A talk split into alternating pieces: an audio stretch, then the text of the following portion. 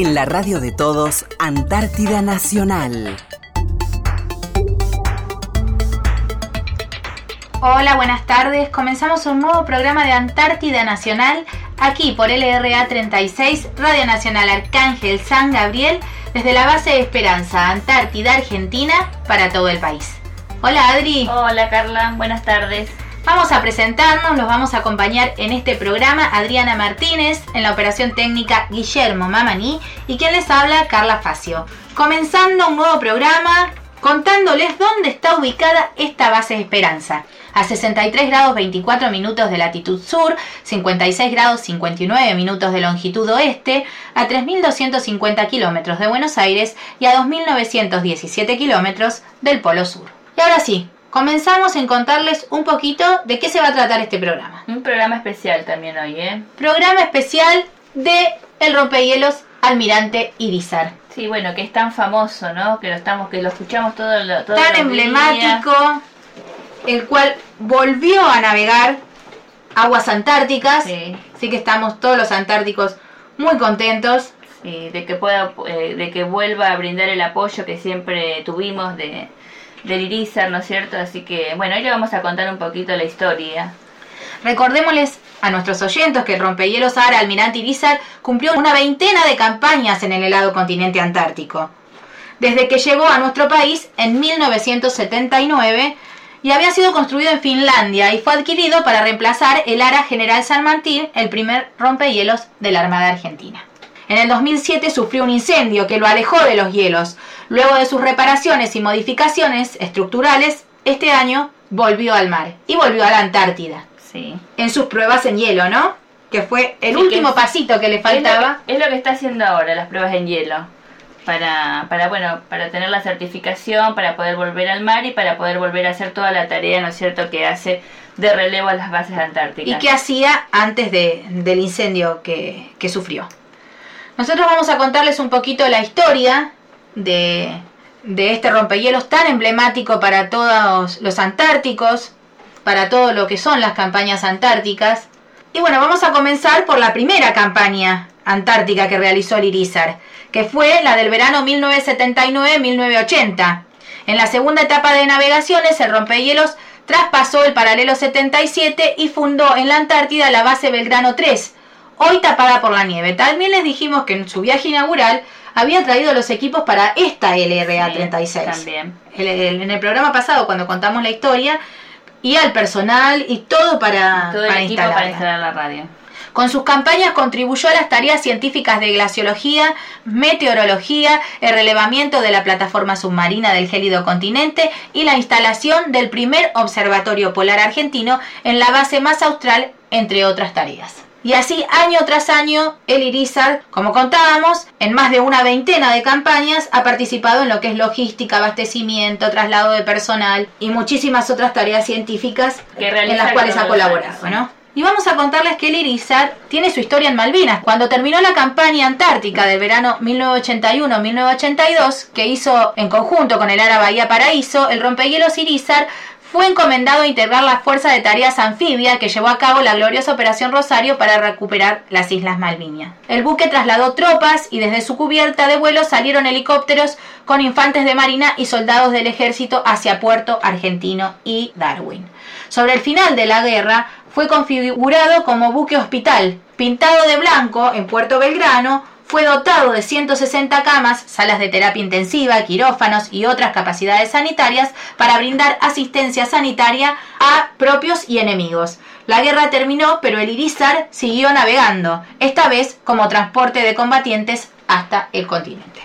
Bueno, por eso decimos ¿no? que es un emblema para nosotros, porque Para la Argentina también, no solo para los tareas, no solo para la Antártida, sino para muchas tareas eh, muy y también ha participado en operaciones de rescate el Irizar, de otros buques. Debió rescatar de los hielos a buques varados o encallados, como el crucero Clipper Adventurer, un crucero turístico que en el año 2000 quedó atrapado por 28 kilómetros de hielo a su alrededor. El Irizar tuvo que navegar 12 horas hasta su ubicación, romper hielo que lo había atrapado y luego remolcarlo hasta aguas abiertas para que pudieran continuar con su travesía. Dos años después, el Irizar fue enviado al rescate del buque polar Magdalena Oldendorf, atrapado en los hielos. La operación fue llamada Cruz del Sur y debió ser efectuada en el duro invierno antártico. ¿Y qué te parece, Adri, si ahora escuchamos las voces de los antárticos que viajaron en el Irizar y nos pueden contar sus experiencias? Dale, vamos a escucharlos. El viento sur también trae novedades. Para todo el país, Antártida Nacional. Nos encontramos con el encargado de la base. ¿No es así, Adri? Así es. El principal Neri Pereira, encargado de la base Esperanza. Y bueno, que ya invernó con nosotros y ya estuvo en otra entrevista acá en la radio, ¿no? Sí. Buenas Hola, tardes, Neri. chicas. Bueno, y Neri vino acá en este programa especial del Irizar para contar su experiencia en el Irizar. Sí. Esta vez con otro propósito la entrevista, digamos. Sí, para que nos cuenten un poquito del Irizar, toda la gente que participó en esa experiencia. En nuestra base tenemos mucha gente que, que ha viajado en el Irizar porque no todos es su primera campaña. No, por supuesto. Digamos de una manera, los antárticos viejos han... Y sin ofenderles, vamos Sin a decir. ofender. Los viejos antárticos. Que nos Claro, ahí la- está, los viejos antárticos. Que nos cuenten su experiencia eh, vivida y algunas sufridas en el Irizar, ¿no? También, también, porque no todos tienen la misma experiencia. Totalmente. Bueno, Neri, te escuchamos, a ver qué nos vas a contar. Porque Bueno. si no hablamos todos nosotros, Neri. Bueno, ya con la presentación y los tickets tiraron, ya saben que yo soy un hombre de tierra, el, el agua lo uso solamente para tomar y ducharme. Pero bueno, sí, tuve una muy linda experiencia en el Irizar, ya hace en el 2005, noviembre, precisamente este, tengo grabado a fuego la fecha que salí de Buenos Aires, 21 de noviembre de 2005. ¿Desde dónde saliste, Neri? Desde la Contanos. Dársena Norte en Buenos Aires, Dársena E. Hay una canción que ustedes ponen diariamente en el programa que sale por onda corta y eh, al escucharlo me recuerda eh, prácticamente esa tarde, o esa noche, pues salimos eh, entrada bien la noche. Sí, Y contanos cómo digo, es, quiénes eh, están en esa, en esa despedida no. que se subían al Irizar, ¿no? Es una linda experiencia porque desde que uno llega a la Dársena hasta el imponente barco y la gente de la tripulación muy amablemente prepara el barco para recibir a todos los familiares. Es una experiencia linda porque los familiares, muchos que vienen desde el interior, eh, yo al estar en Buenos Aires ya lo conocía, mis familias lo conocían de vista por lo menos. Ah, ya lo conocías. Lo conocía, sí, sí, pues estando un año en, en la dirección antártica, este, tuvimos oportunidad de ir al, al buque, yo particularmente. Y este, la familia, bueno, lo ves desde... Podía desde la- subir y conocerlo, digamos. Conocerlo desde ahí, pero no tanto como se lo conoce esa- ese, en ese momento. Nos dejaban hacer eh, un paseo por adentro Una barco, recorrida. una recorrida, así que todos los familiares que fuimos ese día pudimos entrar y ver todos los lugares del barco, ¿no es cierto? Aparte, sí, como dice Neri, teníamos, había un lugar donde nos esperaban, tipo una recepción Tal así cual, que se sí, hizo sí. antes de salir. Y bueno, imagínate la gente... eh, Y también a la vez tristeza, porque era una despedida, Era ¿no? una despedida, sí. Pero, pero a la vez la gente era increíble, era una cosa que, que nunca había visto y estaban todos sorprendidos, ¿no? Porque no, no te imaginas lo que era el barco. Y de alguna manera compartir la vivencia que iban a tener ellos con ustedes que se quedaban. Claro, con nosotros que nos Tal quedábamos. Y bueno, y sí, esa noche zarpó, eh, cerca de la medianoche el barco. Este, y bueno, eso también ahí alejándose de la ciudad y uno empieza a tomar conciencia de que se va y es por, por un año, ¿no? Y se va. ¿no? ¿Esa era tu primera campaña, Mi primera campaña, sí, sí. ¿Y a, a qué base ibas? Vine aquí a Base Esperanza. A Base Esperanza. Esperanza, bueno, llegamos acá entre el 6 y el 7 de diciembre. Todo el viaje en Irizar, Todo el viaje en el. Irizar. Recorrí casi toda la península norte de, de la Antártida con el Iris, donde se conocí, conocí Primavera, De Vista, Carlini, Decepción y todas las... Pues viene el buque, en ese tiempo venía haciendo todo un derrotero y bajando a, la- a las bases temporarias y algunas bases... abasteciendo, Y ¿no? abasteciendo, sí, por supuesto, a todas A las bases. bases. Este, como esperemos que se pueda volver a hacer, que es una experiencia muy linda y aparte se manejaba otros tiempos con, con el barco, ¿no? En lo que respecta a la logística para todo el año, este, cada base, ¿no? Ya sea las temporales por 3-4 meses y en la que como esperanza que son eh, permanentes para todo el año, ¿no? Y contanos, Neri, ¿qué diferencia se sentía en cuanto en aguas comunes y ya en aguas con hielo, cuando estaban los packs de hielo y el Irizar ahí tenía que cumplir su función de No, bueno, sí, es, ¿no? eh, eh, yo su- sufrí todo el, el proceso, digo sufrí, pues no me gusta. Él lo sufrió, pobre Neri. Sí, sí, estar en el mar, en el mar adentro es un tipo de navegación. Por suerte tuve buenos días de navegación, hasta que eh, salimos de Ushuaia y entramos al pasaje de Drake, que sí fue movido. Ese movidito, ¿no? Y uno muchas veces vio en, en- en imágenes, y después yo eh, este, lo viví en carne propia, eso de que el barco se mete en la ola, es, es- es Claro, lo impresionante. que nos imaginamos ahí en las películas pasaba. cual, pasa, pasa ahí en el- realmente, en el esto, tal cual. Y bueno, y después cuando ya entra hacia el sector antártico y empieza a encontrar los packs de hielo, primero lo va esquivando y después llega un momento que no... Que hay que romper. que hay que romperlo, ¿no? Sí, sí. Este, y sí, tal cual. La verdad es una experiencia fabulosa y me gustaría Me imagino lo que debe ser, ¿no? Le- eh, lo que es eh, ver la naturaleza ahí en, su cual. esplendor, la Eh, Antártida en su esplendor, ¿no? Sí, sí, sí. sí. Entre ver y el ruido, porque cuando rompe esos hielos debe hacer unos ruidos. También se siente ruido, sí, sí, sí, pero bueno, por ahí yo estaba en el puente y el ruido es como que pasaba a un segundo Ajá. plano, pero sí la imagen eh, es fabulosa. Bueno, y como yo les decía en un principio, llegué a la primera semana de diciembre con el sea, Durante esa campaña tuvo varias entradas aquí en la base, el Irizar a hacer la, logística, ¿no? Y después hay un, momento en el Irizar que nos contaban los eh, viejos antárticos que era cuando el Irizar se va de la base, cuando finalizaba la campaña y venía por última vez a la, base Esperanza y saliendo de la bahía este, tocaba eh, bocina. Y ahí uno, o por lo Y menos en mi que era la caso, última vez que era la última vez que lo veía y la próxima vez que vos lo veías al barco era porque te venía a buscar. Ah, mirá, tenía toda una tradición. es toda una tradición, era una tradición. Y bueno, eh, sí, tal cual. Y ahí uno empieza a tomar conciencia realmente de que tiene que pasarse el invierno, porque durante el verano el Irizar va, viene, nos hacía la logística. Eso era cuando los gente. dejaban, Eri, acá en La Esperanza. En Esperanza. Claro. Por eso vino, lo vuelvo a decir, vino en diciembre, nos dejó, hicimos parte de la descarga, vino otras dos o tres veces más durante el verano, hasta promediando eh, marzo, que entra por última vez, que trae lo último resto de la logística para ya quedarnos todo el año con la- eh, los invernantes, se lleva a la gente que vino para trabajar durante el verano, ya sea toda la gente de, que viene a hacer ciencia, y al irse cuando está saliendo de la bahía, que es una foto simbólica y un audio más que foto sería, porque uno lo siente, toca su bocina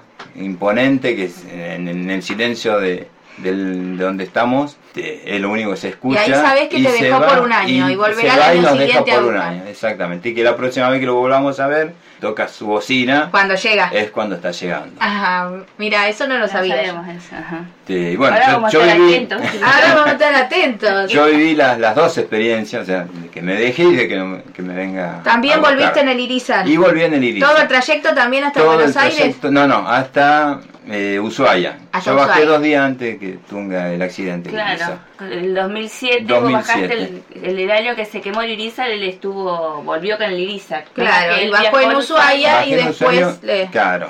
El ese Ibiza siguió el fue- derrotero a Buenos Aires ya con su tripulación exclusivamente y el resto de.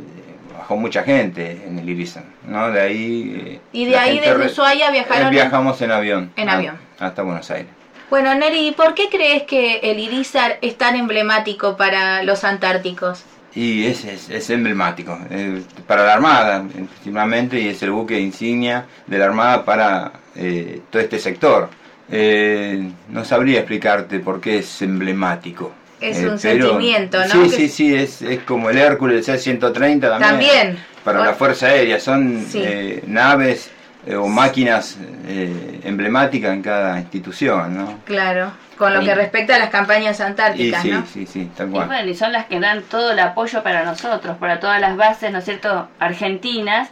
Y ahora cuando estuvo la falta de este barco tan importante para nosotros, eh, bueno, Claro, sufrido... eh, Debió en algún momento eh, reemplazarse por otros Y sí, sí, rompehielos, sí, al, ¿no? De, al sufrir el accidente de eh, otros contrataron 2007, rompehielos de otros países. para poder hacer todo este y sí uno por eso digo yo y ahora se hizo como más emblemático a- a- no, no quiero decir que antes no lo era pero eh, ya como dije en un principio uno manejaba otros tiempos manejaba otro tipo de logística y se hizo se hizo eh, se extrañó más que se, Claro. se extrañó esa ese, esa nave, ¿no? Bueno, yo creo que si tenemos suerte, capaz este año podamos volverlo hacer. a ver navegar eh, en Tal la cual. campaña Antártica Ojalá, ojalá 2017-2018, tengamos la, la oportunidad de, de- de ver y, que es nuestra nuestro fin de campaña, ¿no? y sería por ahí el broche de oro, por lo menos para, Para mí, cerrar. de volver a salir en el, en el buque a finalizar la campaña. Sería como un anhelo que tenemos nosotras, veremos si se nos da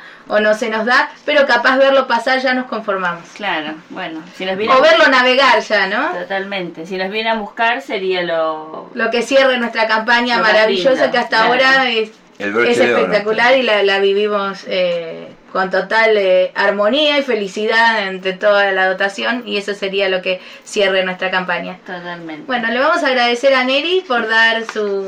su, su, su experiencia, por contar su experiencia, ¿no es cierto?, dentro del Irizar y, y bueno, muchas gracias por sentarte un rato con nosotras acá en la radio. Gracias Neri. Bueno, muchas gracias a ustedes, muy amables. Programa desde nuestra tierra más austral, Antártida Nacional. Estamos con el mayor Noel Alviero. Hola Noel. Sí, buenas ¿Qué tal? tardes. Buenas, tardes. ¿cómo les va? Él es el jefe de base. Bueno, él también nos viene a contar su experiencia en el Irizar. Primero hablar un poquito de él porque él no estuvo nunca en las No, entrevistas. es la primera vez que viene, vino a visitarnos después de tantas ex- ¿Exigencias? exigencias. Lo habíamos invitado muchas veces, Sí, pero todavía no había venido. no, no, bueno, así que hoy nos visita y bueno, vamos a ver qué nos cuenta, que nos cuenta un poquito de su experiencia también en el Irizar, ¿no? Qué es lo que queremos saber y qué es lo que por ahí nuestros oyentes le interesa tanto hoy con esta, con esto del Irizar que lo tenemos dando vuelta por toda la Antártida, ¿no? Bueno, Noel, contanos un poquito, eh, primero un poco de dónde sos, ya saben por mí que somos de Buenos Aires, pero ¿cuál fue tu primera campaña antártica? Bueno, este, sí, tal cual. Yo soy nacido en la ciudad de Buenos Aires. Inicié mi, mi actividad antártica allá por el año, fines del año 2001. Mi primera invernada fue en el 2002, en la base Belgrano 2. Desde ahí mi primer contacto con el rompehielos, el querido rompehielos Almirante Irizar, tanto para entrar como para salir de la base, este, al momento del relevo, ¿no es cierto? Y posteriormente en lo que respecta a, a esa suerte de contacto, de experiencia en el Irizar, en forma posterior, años después, una segunda invernada, una segunda campaña de invierno, en la ex base Yugani, donde también para entrar y salir este, hicimos la, la navegación a bordo de- del rompehielos. ¿Cuántas veces estuviste embarcado en, en el rompehielos Irizar, Noel? Para relevos, para relevos cuatro veces, en cuatro oportunidades. Y después por cuestiones logísticas, movimientos, etcétera, dos oportunidades más. Bueno, Ineri nos contó un poquito cómo era la llegada del Irizar a Base Esperanza. ¿Cómo fue la llegada del Irizar a Base Belgrano, que es la más al sur que tiene la República Argentina? Bueno, cada base tiene sus, sus grandes diferencias o particularidades en lo que respecta a, su aspecto logístico. En particular base Belgrano 2, eh, que es la que podríamos decir de alguna manera que justifica al 100% el uso de un rompehielos para las tareas de relevo durante el verano.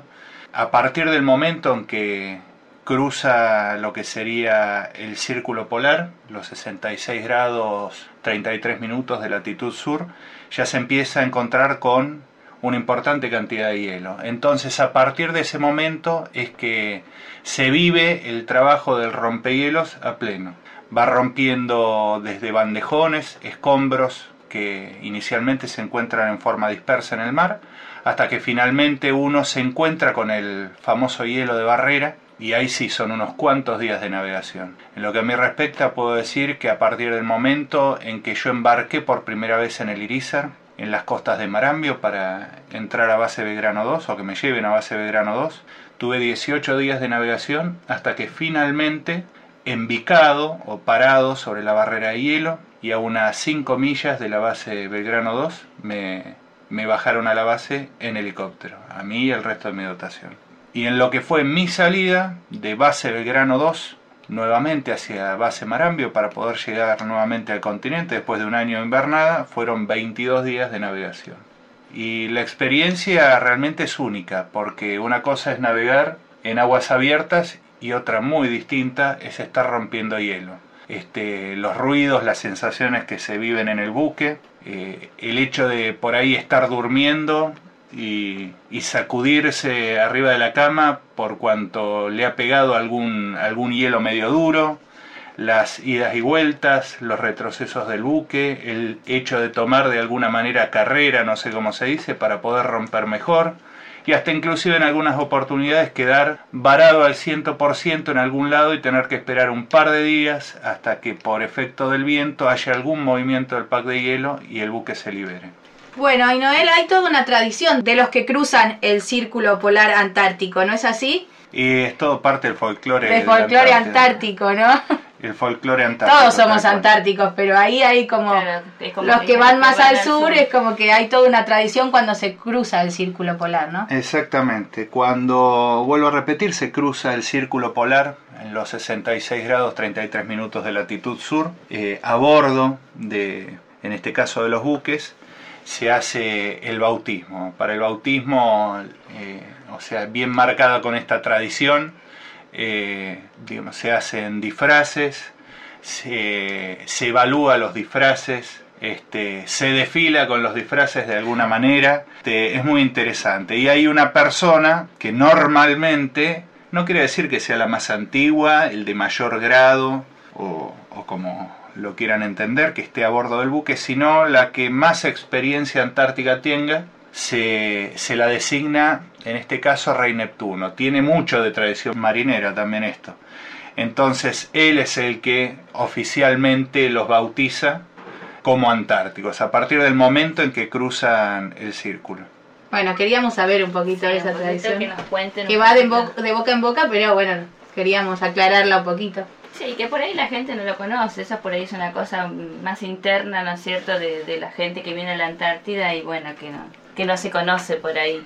Así que es muy, es muy bueno eh, contarlo como, como experiencia, ¿no? Y Noel, ¿por qué crees que el Irizar es tan emblemático para los antárticos? Y bueno, es eh, de alguna manera el, el rompehielos Almirante Irizar que hacía tantos años que había dejado de participar eh, de las campañas antárticas por lo que ya he sabido del accidente que tuvo. Eh, realmente, como ustedes dicen, es un emblema. Es un emblema por cuanto prácticamente en forma histórica en, lo que fue el, el, desarrollo más grande de la actividad antártica argentina, ha participado logísticamente en el traslado de personal, de cargas generales y abasteciendo permanentemente en forma ininterrumpida durante tantos años, tantas campañas de verano a todas las bases argentinas. Es el buque con mayor capacidad para penetración en el hielo, es, eh, vuelvo a repetir, el buque más emblemático por cuanto la silueta, la figura del buque era tan esperada o tan singular este, divisarla en el horizonte, ¿no es cierto? Todos los que tenemos de alguna manera bases con, con vista con salida al mar siempre sobre fines de campaña de invierno uno está permanentemente soñando con volver a ver la silueta del buque para que nos este, retorne felizmente a casa. Bueno, Noel, te agradecemos mucho por la entrevista. Hoy es un programa especial dedicado al Irizar y queríamos tener las voces de quienes hayan navegado y estado y, vivido esa experiencia. Eso, hayan vivido esa experiencia. Así que bueno, muchísimas gracias por dedicarnos este tiempo, por venir a participar con nosotros en la radio y bueno, muchísimas gracias. Bueno, Adriana, Carla, muchísimas gracias y realmente yo soy el agradecido y fundamentalmente por, por el hecho de, de poder dar a conocer, dar un poquito más de difusión de la actividad antártica para todos los oyentes, para toda la gente que está en el continente. Así que muchísimas gracias, un saludo muy grande a todos.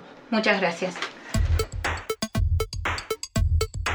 Blanco, nieve, radio, Antártida Nacional. Bueno, le agradecemos a Neri y a Noel por las entrevistas.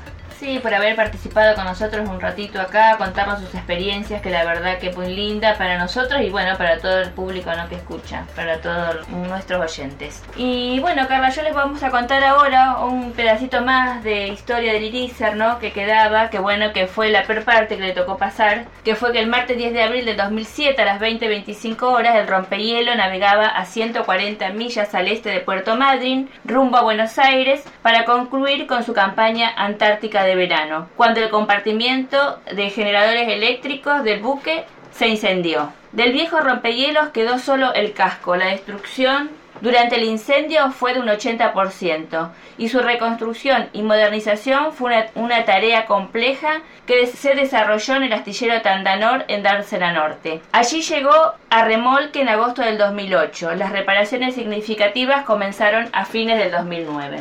Y ahora el Irizar, con esta remodelación, incorporó tecnología de última generación, duplicó su capacidad de transporte de gasoil antártico e incrementó en un 600% la cantidad de espacio dedicado específicamente a la investigación científica.